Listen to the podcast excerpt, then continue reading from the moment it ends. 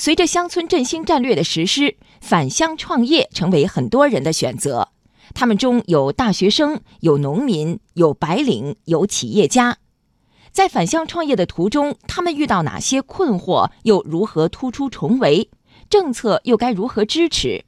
中央人民广播电台推出系列报道《走回家创业》，今天播出第二篇：农民王小邦的触网十年。介绍山西吕梁临县张家沟村农民电商王志强的创业故事。采制：央广记者杜西蒙、李楠。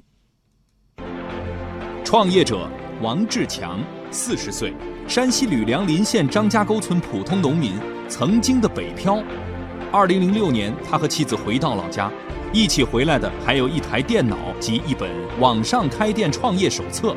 自2008年正式开设王小邦农家店，卖的是自家产的红枣、核桃和小米。不过六年时间，这些网上的土生意让他成了阿里巴巴美国上市的敲钟人之一。十年触网，王小邦说自己还要回到地头再创业。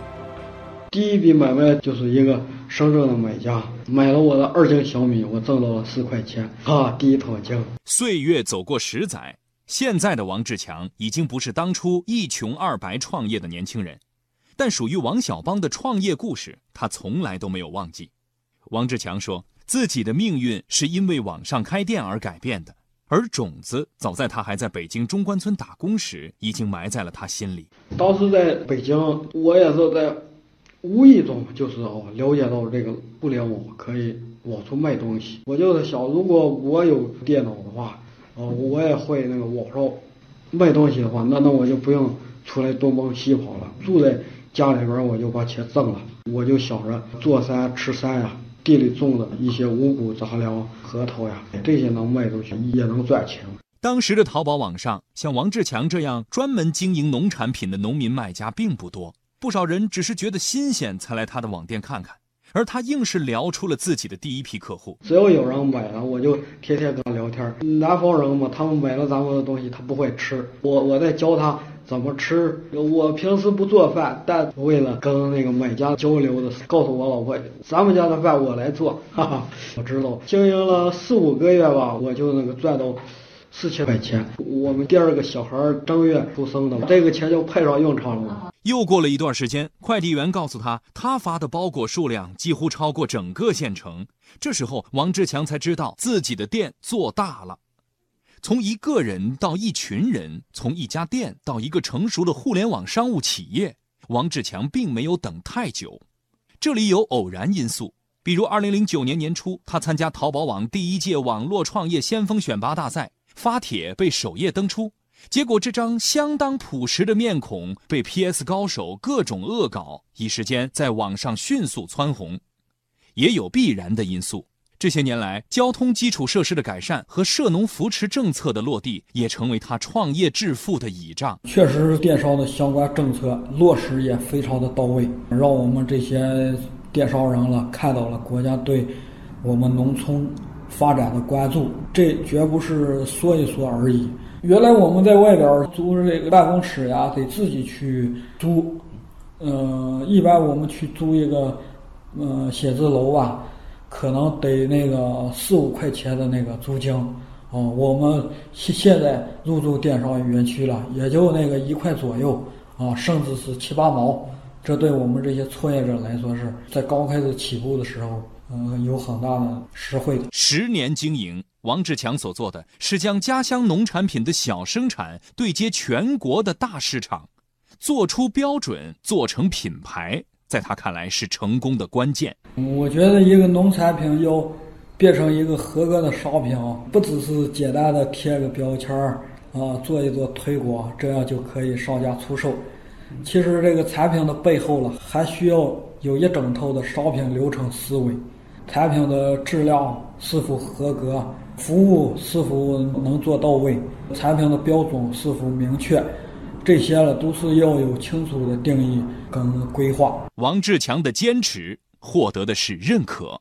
二零一四年，阿里巴巴在纽交所正式上市，王志强成了台上八名敲钟人之一。你看敲钟的时候，不是他们这些老板股东，而是把这样一个光荣的一个事情交给我们这些小人物，就是他对他的客户是放在第一位的。然后这个给我的影响就是，我一定也要做好我们的那个服务。顾客第一。去年春节前，他上架的自然农法小米的价格要远远高于电商平台上其他同类产品，但几天内就卖到一斤不剩。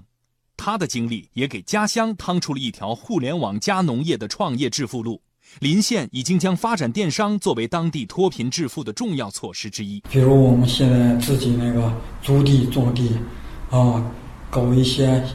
呃，新的嗯，新新的一种自然农耕的一种种植模式，啊，比如那个自然农法，一年种下来，我会告诉这些村民，我们这样的一斤粮食，放到网上能卖多少钱？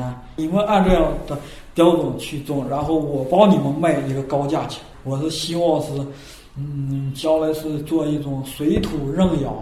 呃，代耕代种这样的一种模式。现在，王志强在山西不少地方组建起小帮农场，形成公司加合作社加农户经营模式。有时候还会在田间地头搞直播，让买家可以真正看到绿色农产品的生长。十年再出发，他想带动更多的王小帮。现在，如果你想从事这个电商行业，进场一点也不晚。农村电商是一个新的行业，对于电商从业者来说是一个全新的领域。啊，我们其实全是那个摸索中前进了，在啊前进中成长。创业者说：“王小帮农家店店主王志强啊，这两三年农产品电商跟那个雨后春笋一样。”啊，突然之间就大家全上来卖东西了，看到别人卖什么，他也就卖什么，什么卖的多就卖什么。你卖的低，我就比你更低，打那个价格战。其实是这跟原来咱们那个线下市场的竞争是一模一样的，一种恶性的竞争。最后大家谁也挣不到钱，做不下去就半途而废了。我觉得了，我们要在网上卖农产品了，就是不能急于求成。应该把这个步子放得慢一些，先对自己呃要经营的这个思路有一个好的规划跟定位。创业指南针，商务部流通产业促进中心服务业研究室副主任陈丽芬啊，比如说我们要用物联网啊、云平台、云计算，还有大数据的手段来发展农村电商。最后呢，我们要用利用大数据呢来。